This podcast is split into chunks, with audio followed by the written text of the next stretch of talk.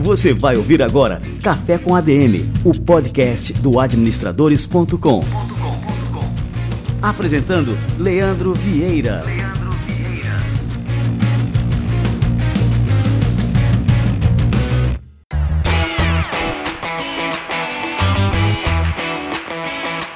Fala galera, está no ar mais um Café com a DM, a sua dose de cafeína nos negócios. Estamos começando o nosso episódio número 282. E no episódio de hoje vamos falar sobre RH, tudo que você precisa saber para conseguir o emprego ideal. Quais são os maiores atrativos de um currículo? Por que, que eu não recebi feedback de um processo seletivo? Como entrar no radar daquela vaga dos sonhos? Como escolher entre duas oportunidades. Eu vou receber aqui a Carol Martins, que é a especialista de RH mais seguida no LinkedIn brasileiro né, e latino-americano também, e ela vai falar sobre carreira, processos seletivos, reposicionamento profissional, entrevistas de emprego e tudo o que você precisa saber para desenvolver a sua carreira com excelência. Daqui a pouquinho, Carol Martins do Café com a DM, fica ligado.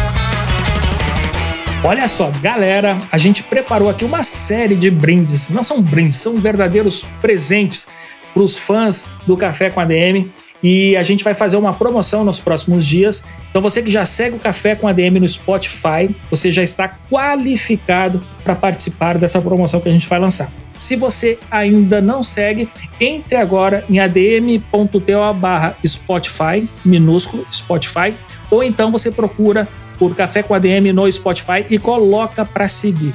Beleza? Aí você vai estar qualificado para participar da incrível promoção que a gente vai lançar nos próximos dias. Então, já anota aí, já entra no seu Spotify. Se você não tem Spotify, baixe agora e siga o Café com ADM. Beleza? Vamos nessa, galera. Café com ADM de hoje turbinado de cafeína e vamos dar sequência por aqui com um salto empreendedor com a Nuvem Shop. Salto empreendedor com a Nuvem Shop.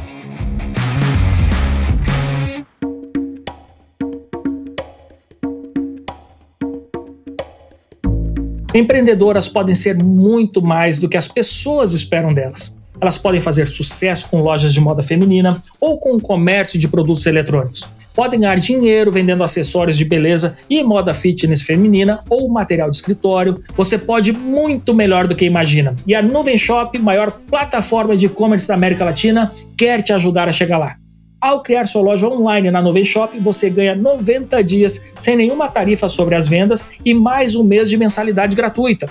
Então se cadastre pelo link que eu vou deixar aqui na descrição do programa, porque essa é a sua oportunidade para romper todas as barreiras e ter o seu próprio negócio. Mulher, mostra ao mundo do que você é capaz e cria sua loja online na Nuvem Shop.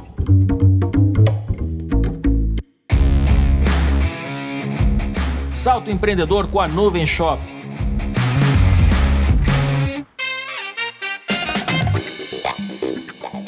Já pensou unir os benefícios da sua empresa com a praticidade do delivery e uso no presencial? Então você precisa conhecer o iFood Benefícios. Com o iFood Benefícios você garante não só o aumento da satisfação na sua empresa, mas também praticidade para os colaboradores e para o seu RH. Tudo isso com custo zero de contratação e administração. Você só paga o que será depositado nos cartões. E além disso, seu RH não precisará gastar tempo e recursos resolvendo burocracias. Dá para gerenciar tudo por meio de uma só plataforma simples e intuitiva. Já os seus colaboradores ganham uma experiência muito mais simplificada. Por meio de um aplicativo próprio, eles conseguem consultar saldo, bloquear, desbloquear, solicitar novo cartão em caso de perda e alterar senha ou endereço. Ah, e não precisa ficar só no delivery. O iFood Benefícios também pode ser usado em estabelecimentos físicos. É só pedir para passar no crédito. Quer conhecer mais sobre o iFood Benefícios? Acesse o link que eu vou deixar aqui na descrição do programa.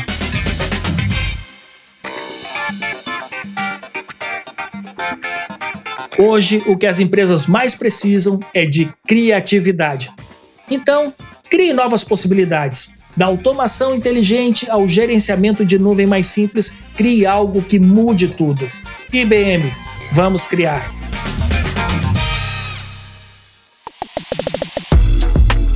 Maravilha, galera! Cafezinho aqui já fervendo para receber essa fera Carol Martins.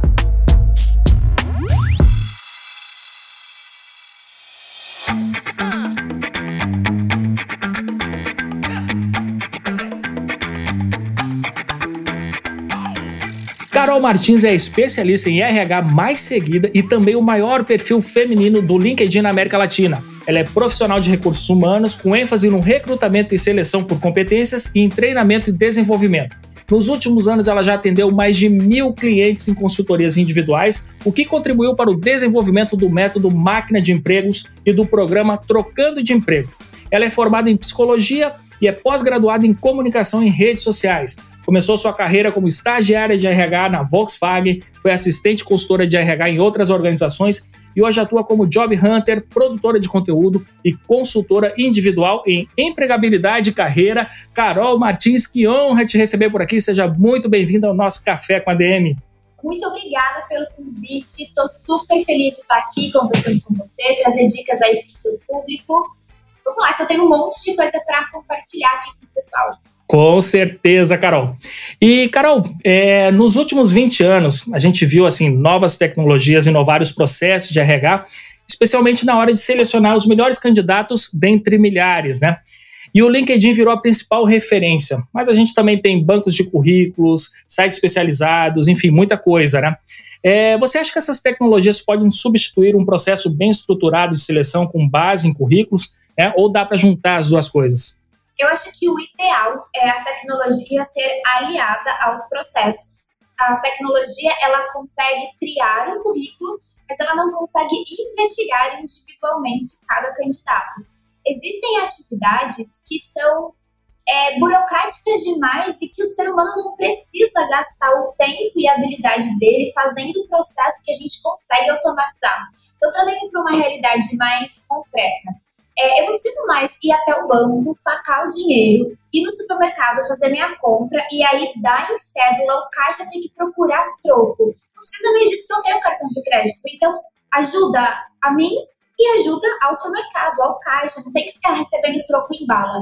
Isso aconteceu em todas as áreas de atuação. No RH não é diferente. Triagem de currículo é uma atividade muito inicial. Eu não preciso de uma pessoa olhando individualmente 400, 500 currículos se eu posso programar um software de inteligência artificial para fazer essa triagem de forma muito mais rápida e livre de preconceitos, porque no software eu alimento por palavra-chave. Então eu não desclassifico com base nas minhas preferências. Ou para essa vaga aqui, eu prefiro que seja um homem, então eu elimino todas as mulheres. O software não faz isso, porque ele busca competências. Então, não substitui uma avaliação humana, pelo contrário, ele só acelera o trabalho, faz com que o profissional de RH faça aquilo que ele é bom fazer, investigar competências dos profissionais e não ficar lendo muito currículo. Porque para cada vaga, eu vou chutar bem baixo, tá? A gente recebe em média de 400 currículos para uma vaga aberta. E aí tem várias pesquisas, inclusive pesquisas de Harvard, mas que aqui a Cato refez essa pesquisa em território nacional, que apontam que o tempo médio que o recrutador leva triando o currículo varia de 6 a 30 segundos. Não dá tempo. Então é muito melhor que eu coloque isso num software do que que eu coloque uma pessoa que vai ler tão rápido e vai perder um monte de informação. Bom, então isso para o profissional de RH, aquele que vai selecionar é, os currículos, né? É uma mão na roda. Mas agora, para o lado do candidato, né? Como é que ele fica nessa situação? É, o, o que, que ele deve fazer para se destacar? Já que aquele currículo dele, é, enfim, acho que não vai nem mais ser lido. Eu recebo por e-mail, eu sei lá, acho que eu recebo pelo menos uns três, quatro currículos que mandam para mim aleatoriamente por dia. Eu chamo até de spam de currículo, que eu nunca falei com a pessoa e recebo aquele e-mail com um currículo anexado. Prova né, disso, né, que é o que eu estou falando agora, é justamente assim: a gente não, não liga mais para um currículo aleatório.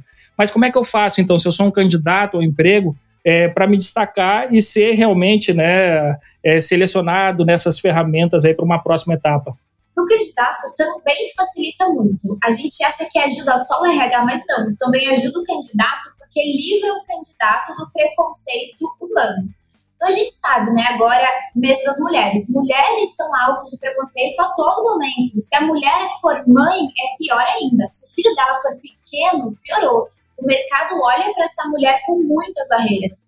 Negros também, pessoas que fazem parte da comunidade LGBT, quem estudou em uma faculdade que não é considerada nível A, pessoas que moram em regiões periféricas, profissionais que são muito sêniores ou profissionais júniores. Então, existem várias classes que são alvo de preconceito.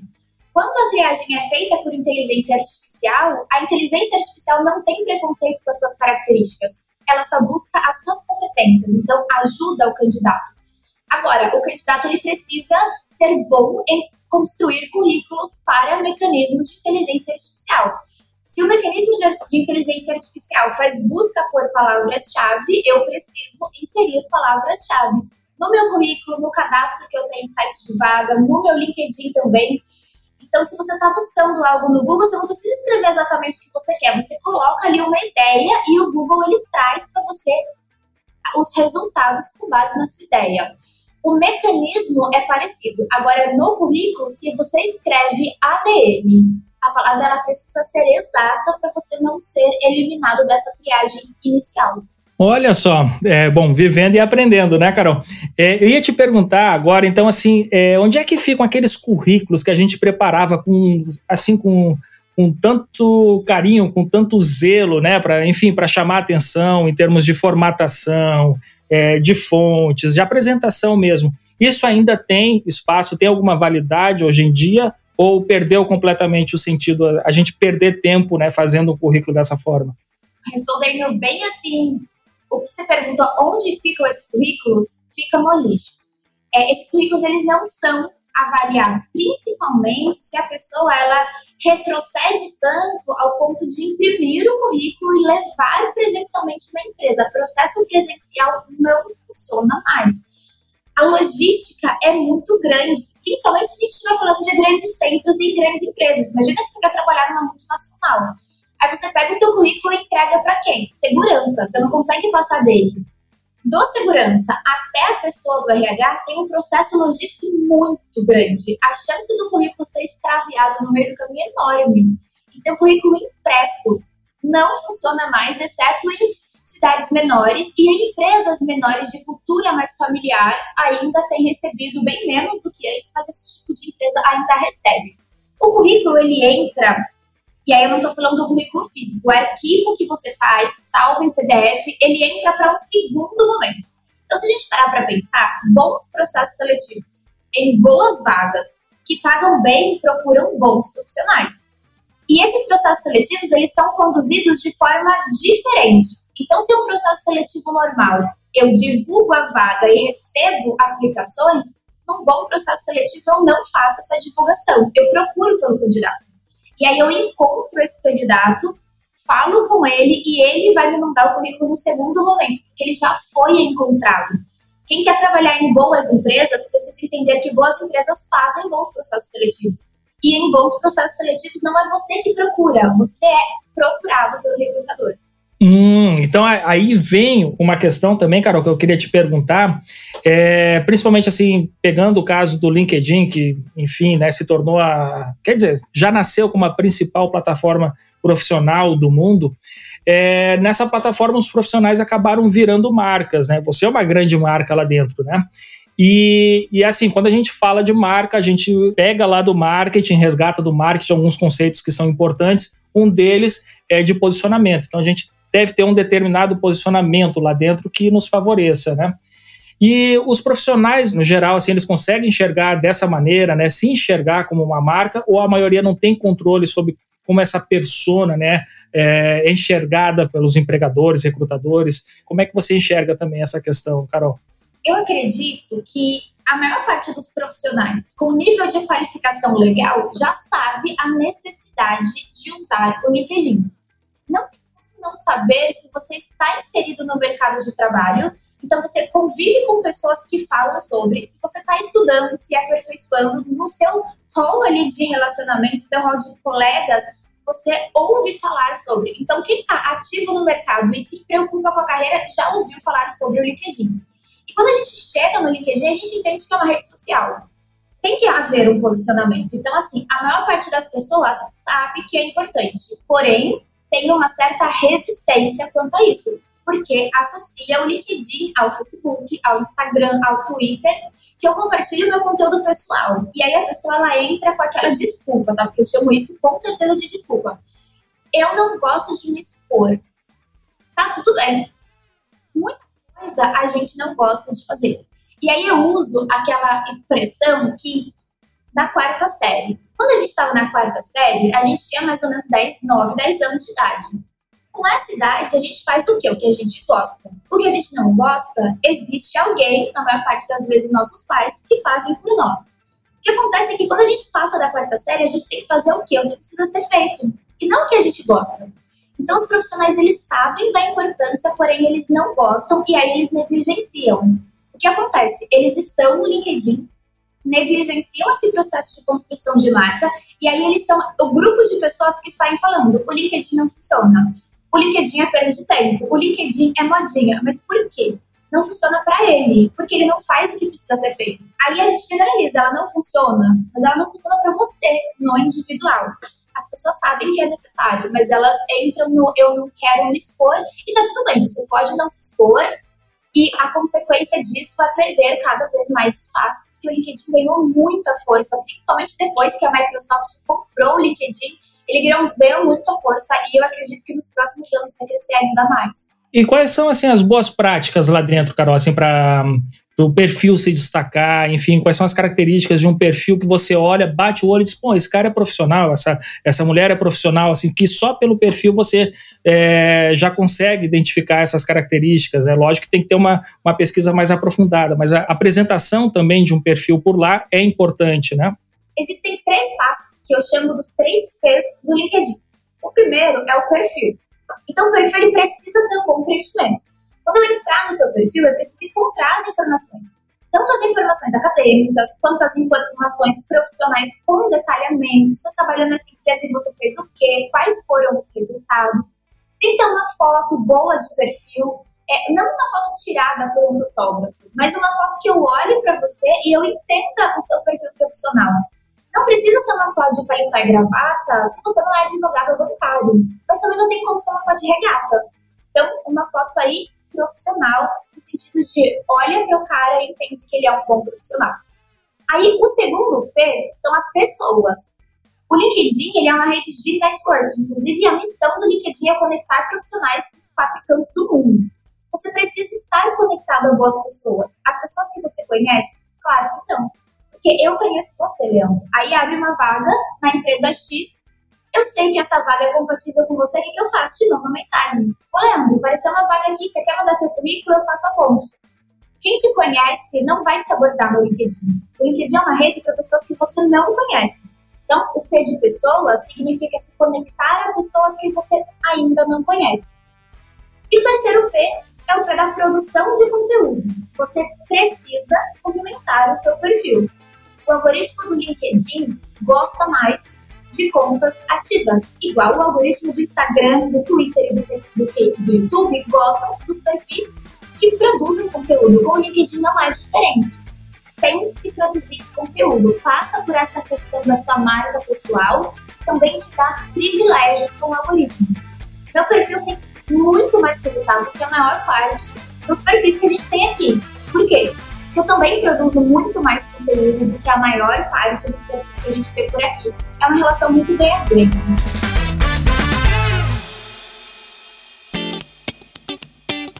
Tem uma questão, Carol. Quando eu vou montar um perfil lá no LinkedIn, e aí eu começo primeiro, adiciono as pessoas que eu conheço. É, e aí depois vem uma fase é, no LinkedIn, e isso eu não sei se acontece muito com você, mas acontece comigo que são esses pedidos de conexão de pessoas que você não tem a menor ideia de quem sejam, né?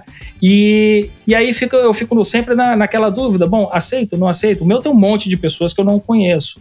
E aí acaba assim que o próprio propósito da, da ferramenta, da plataforma, que é estabelecer ali esses canais, né, essas conexões, esse networking, acaba se perdendo, porque você fica com muitas pessoas que você não conhece no seu perfil e que você, enfim, não começa um diálogo, não, não começa ali é, realmente ali uma relação. Qual que é então a estratégia correta assim para fazer o network que seja efetivo ali dentro, né? E, e se esse negócio de sair mandando né, pedidos, não, não são pedidos de amizade ali dentro, né, pedidos de conexão, é, se isso faz algum sentido também? Eu gosto muito de ser o protagonista. Então é você protagonizar a sua rede. Você pode ter 30 mil conexões no LinkedIn. Dificilmente as pessoas alcançam esse número de 30 mil. Mas qual que é sempre a minha orientação? Você constrói a sua rede. Não é a sua rede que se constrói por conta própria. Então é você quem manda os convites. Você escolhe as pessoas que são importantes para terem dentro da sua rede. Então, como que a gente pensa? Eu, Carol, trabalho na área financeira em um grande banco e eu tenho a intenção de sair desse banco e entrar em outro banco. Quem são as pessoas que precisam estar na minha rede nesse momento? Profissionais que trabalham na área financeira naquele banco que eu quero trabalhar. Porque aí eu já começo a fazer relacionamento com pessoas por lá. Mas, Carol, mandar solicitação não é fazer relacionamento. É claro que não, mas você já fica perto das pessoas. Depois que você expandiu a tua rede, e aí eu sempre falo que a gente expande a nossa rede com pessoas que já trabalham na empresa que você quer trabalhar, no seu nível hierárquico para cima. Então, se você hoje é analista pleno, aliás, analista sênior, coordenador, e aí você para no coordenador, do seu nível até dois níveis acima do seu. Porque ele sabe que as pessoas adicionam recrutadores para pedir emprego. Então, a gente acaba que não aceita, já sabendo do que vai acontecer. Mas se quiser mandar convite, pode, não tem problema tem uma, um mecanismo de busca do LinkedIn que ele ranqueia as pessoas por níveis de conexão. Então, quanto mais perto de você eu estou, mais rápido eu apareço para você quando você me pesquisa. Conexão de primeiro grau é assim: eu mando um convite para você, Leandro, você aceita. Nós dois estamos conectados no primeiro grau. Meu marido faz parte da minha rede, mas não da sua, então ele é a sua conexão de segundo grau. E uma pessoa que não está nem na sua rede nem na minha é a tua conexão de terceiro grau. Quando você vai fazer uma pesquisa por palavra-chave no LinkedIn, os resultados são agrupados de que forma? Conexão de primeiro grau aparece primeiro, depois de segundo, depois de terceiro. Por que, que, é legal a gente ter essa clareza? Eu quero trabalhar no banco X, eu adiciono um monte de gente que já trabalha naquele banco, incluindo o recrutador. Quando ele for pesquisar por mim, se ele aceitou meu convite, eu apareço primeiro. Mas se ele não aceitou, não tem problema, porque eu tenho tanta gente com ele em segundo grau que eu também vou aparecer. Essa estratégia, eu mando os convites que são importantes para mim. E os convites que chegam? Se fizer algum sentido, você aceita. Se não fizer sentido, você exclui. E aí não tem problema, a gente pode excluir convites. No Instagram, na minha conta pessoal, ela é privada. Eu não aceito quem eu não quero. No LinkedIn, do mesmo jeito. Entra na minha rede quem eu quero que entre, senão eu não aceito, tá tudo certo. E aí, para a gente encerrar assim esse papo sobre o LinkedIn especificamente, é, tem algumas imagens lá dentro, né, que eu já vi você comentando, que é, por exemplo, é, Open to Work, alguma coisa assim, que a pessoa está disponível para o mercado. Vale a pena utilizar esse tipo de, de imagem, né, desse selo lá dentro ou não? Para falar disso, eu vou precisar voltar nesse viés do preconceito. Eu mostrei aqui várias classes de profissionais que sofrem preconceito. Além que eu já comentei, existe uma outra, que é o profissional desempregado. Porque aqui no Brasil a gente tem uma crença errada, mas uma crença que existe é: quem é bom não perde o emprego. Se a Carol é tão boa assim, por que, que demitiram ela? Ela não deve ser tão boa, por isso ela está desempregada. Quando você carimba na tua foto Open to Work, você diz para todo mundo que você está desempregado. E isso faz com que o olhar preconceituoso das pessoas reaja. Então você manda um convite para mim, aí eu não vou aceitar ele não, porque ele está desempregado. Você faz uma publicação, não vou comentar na publicação do desempregado, não. Você me manda uma mensagem, ai, por que, eu vou responder esse cara que está desempregado? Então as pessoas, elas são preconceituosas. Por conta disso, eu não incentivo que coloque para que a gente fuja do preconceito. Em outros países, o Open Work funciona super. Aqui, não. Hum, boa, olha aí, mais uma dica aqui para a turma. É, e, Carol, é, fora o LinkedIn, né, é, a gente sabe também que alguns recrutadores, ou não sei se a maioria, aí você pode é, dizer aqui para gente, eles analisam também outras redes sociais do candidato. Então, aí entra Facebook, Instagram, Twitter. Né, então, é, existe ainda isso, assim, de pesquisar, bom, vamos tentar ver mais a intimidade dessa pessoa, para ver como ela se comporta, para ver se ela é adequada para trabalhar na nossa empresa ou não? Isso ainda é uma prática dos recrutadores? Pensando que para eu colocar uma pessoa dentro do meu time, o que essa pessoa precisa ter é uma série de competências para suprir o gap daquele time. A gente só abre processo seletivo por duas razões: ou para reduzir custos ou para aumentar lucros. Não tem outra razão para eu abrir um processo seletivo. Qualquer demanda entra em um desses dois critérios.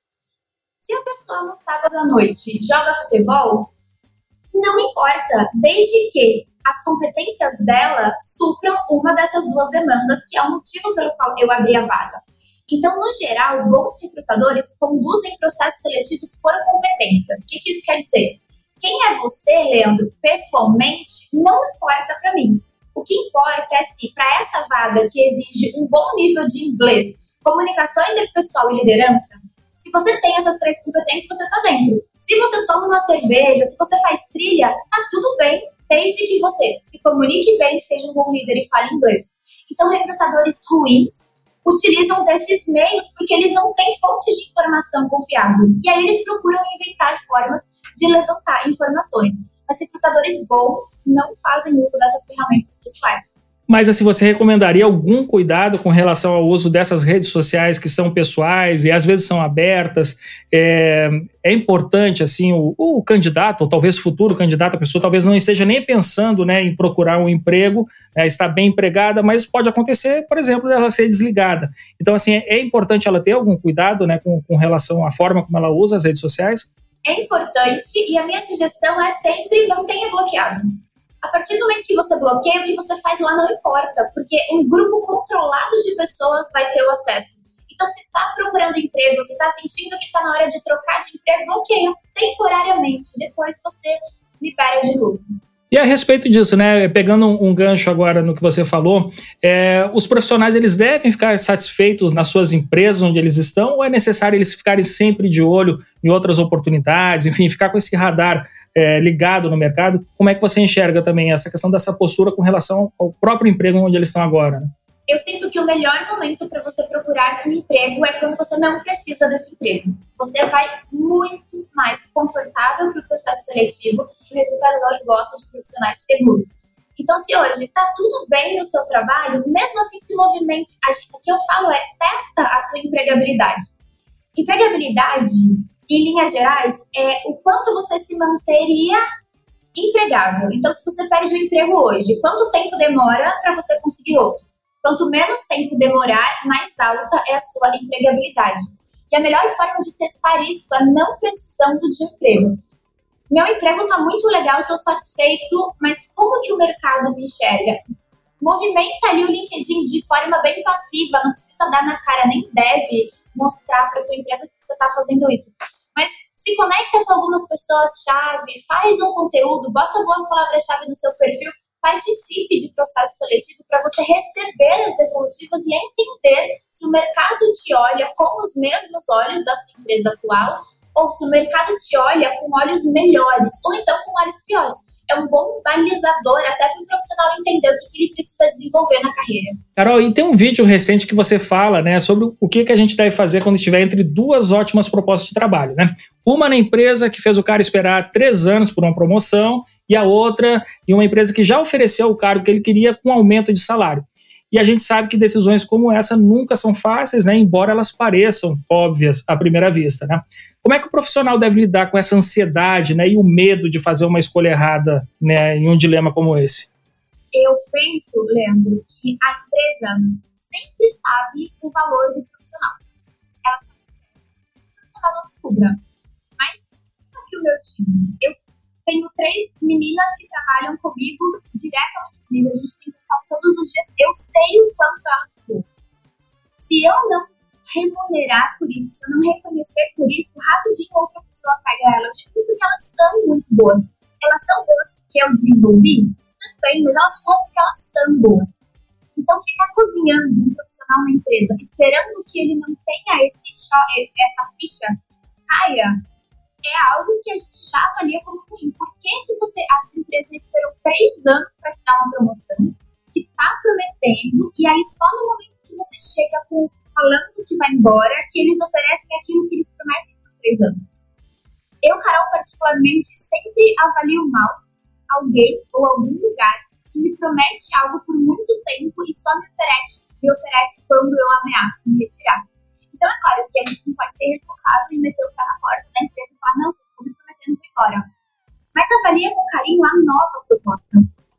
Quais são as diferenças entre a empresa que você está hoje e a empresa que te fez uma proposta? O que, que você ganha se você aceitar essa proposta? O que, que você perde se você aceitar essa proposta? E dentre o que você perde, como que você pode fazer para minimizar essas perdas? Eu sempre gosto de tabelar. Eu acho que se eu coloco de um lado o que eu ganho e o que eu perco e o que eu consigo minimizar, clareia muito aqui a minha decisão. E o legal é não avaliar só salário. O salário é muito importante. A gente tá, tem um regime capitalista onde as coisas ficam cada vez mais caras, ao passo que o salário não aumenta proporcionalmente. É muito importante o salário, mas existem outros fatores que também são importantes. É legal que o profissional saiba o que, que é importante para ele. Para mim, Carol, por exemplo, é muito importante trabalhar na minha casa. Isso é algo que eu não negocio. Não importa o quanto você me pague, se me tirar daqui eu não vou.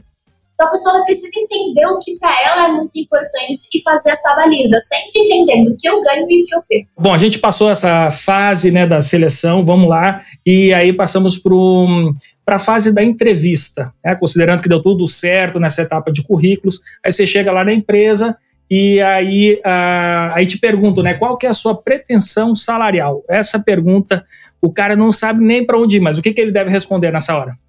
Nessa hora, ele precisa entender o primeiro que acontece antes. Não dá para você ser pego de surpresa quando a pessoa te pergunta o salário, porque você já sabe que isso vai acontecer. Quando a gente já sabe o que vai acontecer, a gente não é surpreendido.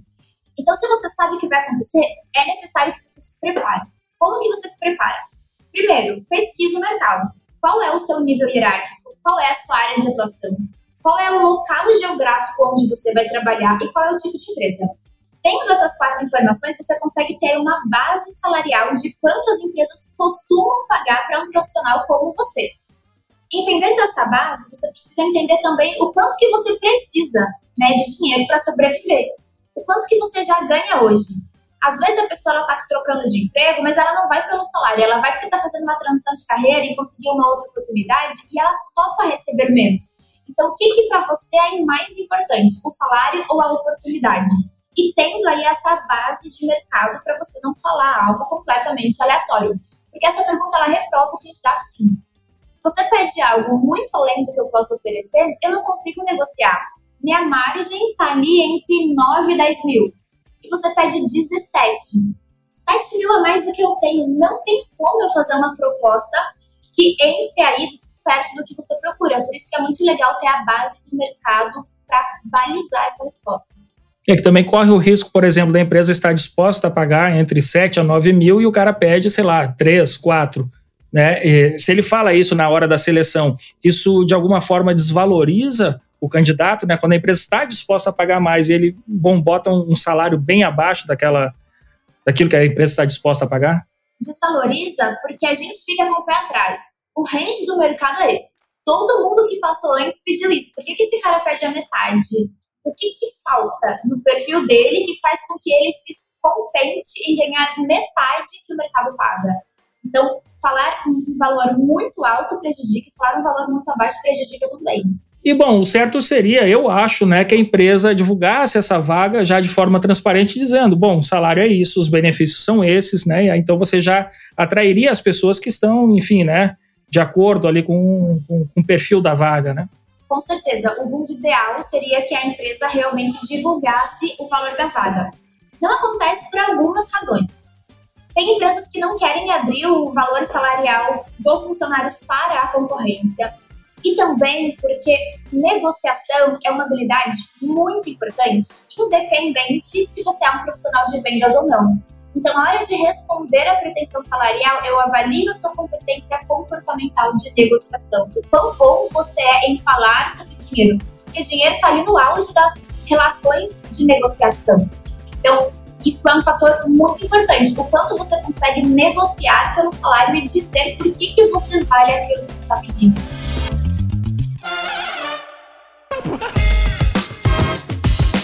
Que mais que a gente enfrenta, né, numa entrevista de emprego, assim, perguntas que, sei lá, né, botam o candidato ali em xeque e como é que a gente deve sair também dessas situações?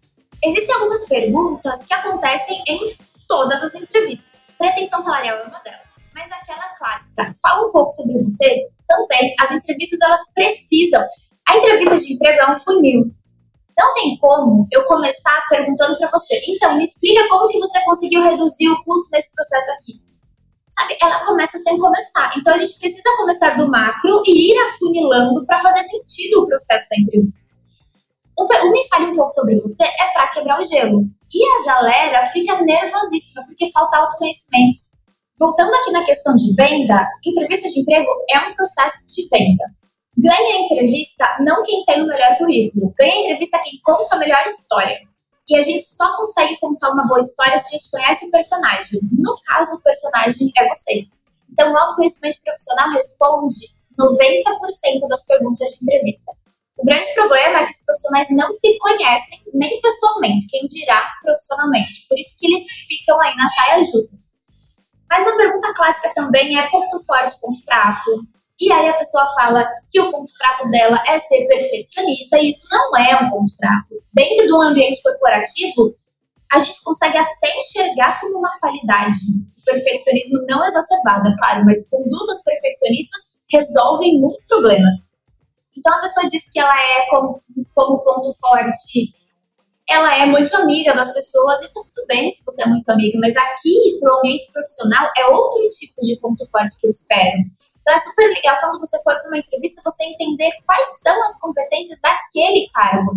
Eu vou trabalhar com tecnologia, então provavelmente você precisa ser uma pessoa mais analítica. E se você é uma pessoa mais analítica, mais antenada em atualidades, usa isso como ponto forte. Você vai vender. Pô, meu ponto forte é que eu negocio muito bem. Eu vendo gelo para esquimó. Eu sou muito bom em vender. Ou então, eu me comunico muito bem. Eu faço com que qualquer pessoa entenda o que eu estou falando, independente do tipo de pessoa e do tipo de informação. É importante se preparar para a entrevista. A preparação, ela supera o talento quando a gente está falando de entrevista de emprego. Muitos profissionais bons perdem a vaga para profissionais não tão bons assim, porque os não tão bons estavam preparados. Então, é autoconhecimento profissional e preparação para sair de todas essas perguntas. Excelente. E agora eu vou te perguntar, ainda assim pegando carona nessa questão das entrevistas de emprego, se ainda são comuns aquelas perguntas, é, acho que no começo dos anos 2000, é, se tornaram públicas, por exemplo, é, como que na Microsoft eram selecionados profissionais, aí sempre tinha uma pergunta, era como se fosse um enigma, sei lá, ah, com quantos copos d'água você encheria essa piscina, esse tipo de coisa. Isso existe, é comum, você tentar usar algum jogo psicológico ali para capturar alguma característica daquele candidato? Em vagas principalmente do mercado financeiro ou para trabalhar em áreas financeiras, onde o raciocínio lógico é muito importante, esse tipo de questionamento é feito. O que, que acontece? Não existe uma resposta certa. O importante é o racional que você tem para chegar até a resposta. Então, isso acontece. Uma muito clássica é quantos pneus existem na cidade de São Paulo? A pergunta é essa. Eu não faço a menor ideia de quantos pneus existem na cidade de São Paulo. O que, que importa para mim? Como que a pessoa vai chegar nessa resposta? E aí, questionamentos são importantes, mas assim, pneu de carro, de moto ou de caminhão? É na cidade de São Paulo ou no estado de São Paulo? E você vai fazendo questionamentos. Então, existem tantos carros na cidade de São Paulo aproximadamente, tantos caminhões. Então, se a gente multiplicar por isso, por isso, deve ser mais ou menos isso aqui. O número não importa, o que importa é o caminho que você fez para chegar até o número. Porque esse teste, ele é da sua capacidade de raciocinar e não do resultado que você me dá no final. E aquelas perguntas do tipo, que animal você seria, que você gostaria de ser, isso existe ainda? Tem algum sentido? Tem um sentido, tá? Apesar de existirem outras formas de chegar até a mesma avaliação, essas perguntas ainda acontecem principalmente por RHs que não se atualizaram tanto. Mas, no geral, essa questão do animal é uma técnica projetiva que a gente traz da psicologia, que é a sua capacidade de reconhecer em um animal características que você tem ou que você gostaria de ter. Então, a gente pergunta, qual animal você seria? Ah, eu seria uma borboleta. O que importa não é a borboleta, é o porquê você seria borboleta. Porque eu sou uma pessoa muito livre, porque a borboleta passa por um processo de transformação e na minha vida eu passei por vários processos então, é como você se reconhece. A gente encontra características da pessoa projetada no animal. Hoje em dia, né, para alguns cargos, além do currículo, são exigidos é, carta de apresentação, portfólio. É, como é que os profissionais devem preparar esses materiais nesses casos, né? E se é realmente importante, né, você ter né, esses documentos sempre à mão, né? Que às vezes a gente é pego de surpresa e não, não tem, e não consegue também, né, no, no tempo hábil ali para cumprir aquele requisito, né? A carta de apresentação ela vem perdendo bastante poder. Poucas vagas exigem a carta de apresentação, ao passo que o portfólio ganha muita força. Então, se você é um profissional que trabalha com projetos ou é um profissional de área criativa, o portfólio ele vai ser requisitado. E mesmo que ele não seja no seu currículo, no seu LinkedIn, precisa haver um link para que se o recrutador quiser, ele acesse esse material. Então é super, super, super importante que o portfólio não só esteja pronto, como esteja atualizado. Eu já recebi portfólios de pessoas que a última atualização foi em 2019 e a gente está em 2022. Pô, ele não fez nada de 2020, 2021. O que, que ele estava fazendo? Então, além de ter esse material preparado, ele precisa ser constantemente atualizado, principalmente quem trabalha com projetos ou com áreas mais criativas, arquitetos, designers, editores, é bem importante. Perfeito, né? Eu também, eu só aqui, se, por exemplo, para as áreas criativas, principalmente, né? Design, edição de vídeos, né? Se não tiver um portfólio, isso já é um ponto de corte, né? Porque você não, não tem como avaliar aquele trabalho, né? A competência daquele profissional se não tiver alguns trabalhos anteriores para a gente avaliar, né? Exatamente. E, bom, e aí passamos aí pelo processo seletivo e vamos supor né, que eu não fui aprovado. Essa falta de feedback nos processos seletivos é uma coisa que aflige né, muitos profissionais. E às vezes a gente fica meses ali esperando aquele resultado e só depois que a gente fica sabendo, ah, não, a vaga já foi preenchida e você não sabe nem por que você não foi selecionado. É, por que, que isso ainda acontece, Carol? Já que a gente tem tantos meios de comunicação, uma coisa tão fácil, né? Mandar uma mensagem para alguém explicar quais foram os motivos ou, ou, simplesmente explicar qual foi o resultado daquela seleção, né? É, a gente precisa entender a diferença entre feedback e retorno. Feedback é eu dizer assim: olha, Leandro, você não foi aprovado no processo seletivo por isso, isso, isso, isso, isso. Eu sinto que você pode melhorar aqui, aqui, aqui. Na próxima vaga você manda o seu currículo de novo, estou aberto. Isso é um feedback. Retorno é mandar uma mensagem dizendo: infelizmente você não foi aprovado no processo seletivo. O que o recrutador deveria enviar para o candidato é um retorno. O recrutador trabalha para a empresa. Eu devo um feedback para a empresa que me contrata. Até porque eu entrevisto muitos profissionais. Eu não consigo. Imagina que eu te entrevistei hoje. Depois de você, eu já entrevistei 10 pessoas. No final do dia, eu já nem lembro mais a tua entrevista. Como eu vou fazer esse feedback? E geralmente o retorno vem só no final. E o final demora uma semana. Então eu entrevistei você hoje, segunda-feira. Na sexta-feira que eu vou preparar o feedback depois de você passar nos 50. Leandro, o que é Leandro? Então, o recrutador, ele, o papel do recrutador não é fornecer um feedback para o candidato. Caso você queira saber por que você é reprovado nas entrevistas, você precisa contratar alguém que trabalhe para você. Esse é o papel do Job Hunter. Então, Carol, eu fiz cinco entrevistas para a área de gerente de marketing, eu reprovei em todas, cara, eu não sei o que está acontecendo. Então, tá bom, eu vou entrevistar você e eu vou te dizer o que está acontecendo. Você me contratou, eu faço com você uma entrevista baseada nas vagas que você já fez, eu construo todo o script, eu ouço as suas respostas e no final eu te falo, você não foi contratado por isso tá errado aqui, aqui, aqui, aqui, vamos construir juntos as respostas para ficarem melhores. Então, o recrutador ele deve um retorno para o candidato e não um feedback. E não acontece por falta de empatia no próprio recrutador. A gente sempre fala em recursos humanos e aqui no Brasil é recursos humanos. O R vem primeiro. A maior parte das empresas e dos recrutadores colocam na prática o recurso na frente do humano. Da mesma forma como a gente fala, é como a gente age. Então tem muita empresa, tem muito recrutador que não se importa com o outro, não tem de fato essa empatia. Então assim, eu já estou trabalhando mesmo. Se você não tá, o problema é seu. Fica aí ansioso esperando o retorno. A falha de não enviar um retorno sempre é do recrutador, da empresa, nunca é do candidato. O que o candidato pode fazer? A partir de sete dias úteis da data da entrevista, se você não recebeu um retorno, você pode entrar em contato uma única vez. Se o seu contato não for respondido, encare que você foi reprovado, vida que segue, continua fazendo os outros processos. É, Carol, você falou agora a palavra empatia, né?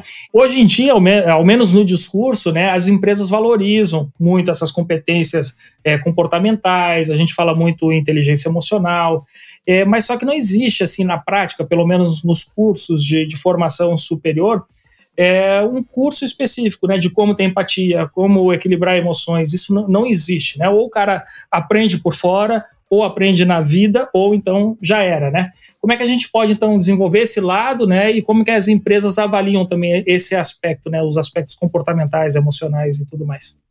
Os aspectos comportamentais, eles são infinitamente importantes, não só para a nossa vida profissional, mas para nossa vida pessoal também. E eu acho que o primeiro passo é você identificar o que precisa ser desenvolvido primeiro. Não dá para você querer trabalhar inteligência emocional, empatia, comunicação, liderança, tudo ao mesmo tempo. O que, que para você é mais importante agora? Qual é a tua área de alavanca? Cara, você precisa desenvolver 30 competências, mas qual delas? Se você desenvolver primeiro, vai acabar te ajudando a desenvolver as outras. Ah, eu acho que é liderança, então começa por aí. É, a gente precisa ter conhecimento teórico e apl aplicar na prática. Se você não tem espaço para aplicar esse aplicar na prática, começa pelo menos pelo teórico. Alguma coisa ali você precisa ter. Mas o primeiro ponto é identificar a tua área de alavanca. Qual delas vai impactar diretamente em todas as outras? E na entrevista de emprego, nos processos seletivos em si, essas competências elas são avaliadas através de cases. Então é muito natural eu perguntar para você é, conta para mim um conflito que aconteceu na empresa, numa empresa que você trabalhava, nem precisa ser um conflito diretamente com você, mas um conflito que respingou em você, que você participou de alguma forma, como foi? Não precisa ter um resultado positivo, eu só quero saber o desenrolar, para eu entender o quanto você se importa com as outras pessoas. Ou o quanto você assumiu a responsabilidade por aquilo que você fez. Essas competências, elas são avaliadas muito mais no dia a dia, mas traços delas podem ser percebidos a partir das histórias que você conta dos momentos que você já viveu. Por isso que esses cases eles estão muito presentes. Tem processos seletivos que a gente tem mais tempo, então dá para estruturar melhor. Nesses processos seletivos com mais tempo, a gente tem a etapa da entrevista e a etapa dos cases, porque dentro dessa etapa dos cases eu consigo mapear todas as competências que eu preciso. Quando o processo seletivo é urgente ou não tem, a empresa não tem budget para conseguir levar um processo tão longo assim, a gente acaba fazendo de forma mais superficial mesmo, com perguntas pontuais durante a entrevista. E com relação às competências técnicas, né? Porque assim a gente ouve muito, né? Se falar ah, as competências comportamentais e tal. E lógico, eu acho que tem que ter essa valorização dessas competências, mas às vezes a gente esquece também que é necessário ter determinadas competências técnicas para uma vaga. E muitas vezes assim, a empresa acaba contratando o profissional que foi, enfim, mais simpático, mais seguro na entrevista e tudo mais. E aí, na hora do trabalho, né, na hora realmente que ele tem que desempenhar a função e, e colocar competências técnicas em prática, ele não tem essas competências plenamente desenvolvidas como é que a gente pode também, vamos lá, separar, né? Primeiro, para o profissional, qual é a importância de realmente ele ter, ser excelente naquilo que ele se propõe a fazer, e do ponto de vista da empresa, né, também como que ela pode ser mais assertiva né, na seleção dos seus colaboradores, olhando também para esse pré-requisito né, das competências técnicas. As competências técnicas, elas vão sustentar um profissional dentro da empresa. Por isso que existe o contrato de experiência. Depois de três meses, eu posso desligar, eu posso não renovar esse contrato, não efetivar você e eu não tenho aquele ônus trabalhista. Então, durante esses três primeiros meses, você precisa me mostrar que você sabe fazer a função que tem que ser feita. Não dá para um discurso bonito sustentar a falta de habilidade técnica. Então a pessoa precisa saber que por mais que ela saiba se vender na hora da entrevista, no dia a dia ali fazendo as funções, ela vai estar tá sendo avaliada pelos resultados que ela entrega. Então não tem como, tem que ter habilidade técnica. E aí a gente entra numa segunda etapa. Quem avalia a habilidade técnica não é o recrutador. O recrutador ele não consegue. Imagina que eu, Carol, eu faço muito processo seletivo para a área financeira. Hoje não faço tantos processos seletivos, foco em outra área, mas quando fazia, eu contratava muito para banco. Só que eu uma bancária, eu sou uma psicóloga, nunca trabalhei em banco, não sei como funciona, que contratava muitos bancários. O que eu sei? Encontrar profissionais que têm aquele fit com o banco. encontrar pessoas que têm valores compatíveis com o banco, encontrar pessoas que sabem se comunicar, pessoas que tenham a postura do banco. Eu sei fazer isso. O que eu não sei? O dia a dia do banco. Então entra um outro momento. A entrevista com a RH é uma entrevista com viés comportamental, que vai avaliar padrão de comportamento, personalidade, quando o recrutador é psicólogo, como no meu caso, vai fazer uma de fit cultural com a empresa e vai validar rapidinho as informações do currículo. Quem é aprovado na entrevista comigo, recrutadora, vai ser entrevistado pelo gestor da vaga. Ele avalia a competência técnica, porque o gestor da vaga geralmente, deve, ou pelo menos deveria ser, alguém da sua área de atuação, mas com nível hierárquico maior que o seu, que sabe mais daquilo que você vai fazer. É ele quem avalia. Então, se a gente contrata alguém que não tem essa aptidão técnica, foi um erro na fase de entrevista com o gestor da vaga por isso que no final, na maior parte das empresas não é assim. Quem toma a decisão de contratação é o gestor da vaga. Mas quando há um processo seletivo, principalmente quando o RH é integrado e não é um RH terceirizado, se o RH toma a decisão de contratação junto com o gestor da vaga, a chance de diminuir o turnover é muito maior do que se só o gestor escolhe o candidato a vaga. Show de bola! Carol, eu tô super curioso agora para saber qual que é a sua indicação de leitura aqui para os nossos ouvintes? Three, three. Livro da semana.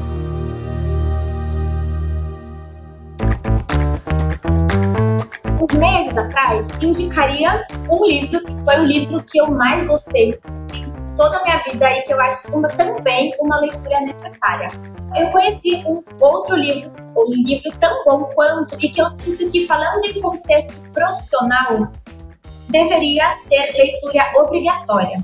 Se você está desempregado, você precisa ter esse livro para assumir aí o seu lugar de protagonismo.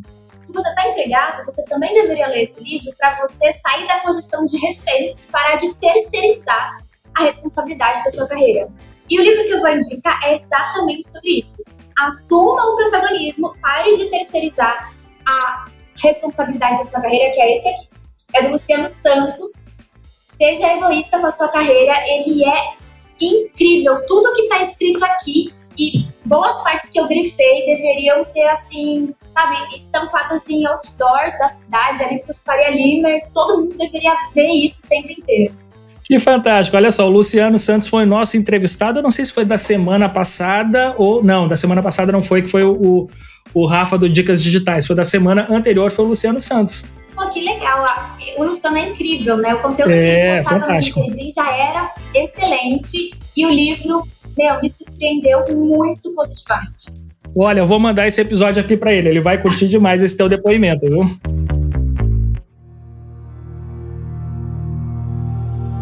Livro da Semana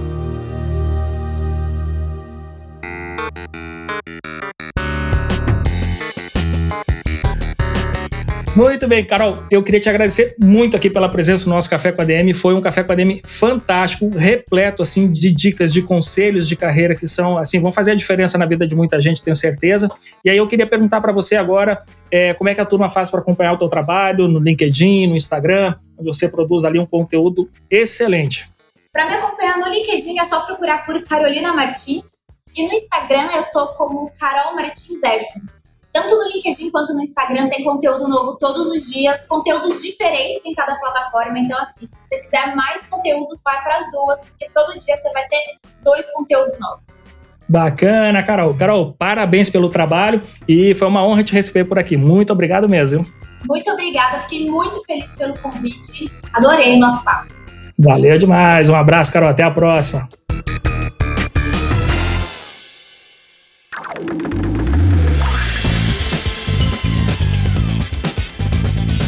Sensacional! Café com a DM com Carol Martins. Olha, eu curti demais. E fechamos aqui o Café com a DM com a indicação de leitura do livro do nosso querido Luciano Santos, que já passou por aqui. Para você ver que só passa gente fera aqui no Café com a DM. E a Carol Martins foi mais uma dessas feras. Muito bem, galera. Nosso Café com a DM de hoje fica por aqui, mas na semana que vem a gente volta com mais cafeína para vocês. Combinados então? Então até a próxima semana em mais um episódio do Café com a DM, a sua dose de cafeína nos negócios. Até lá.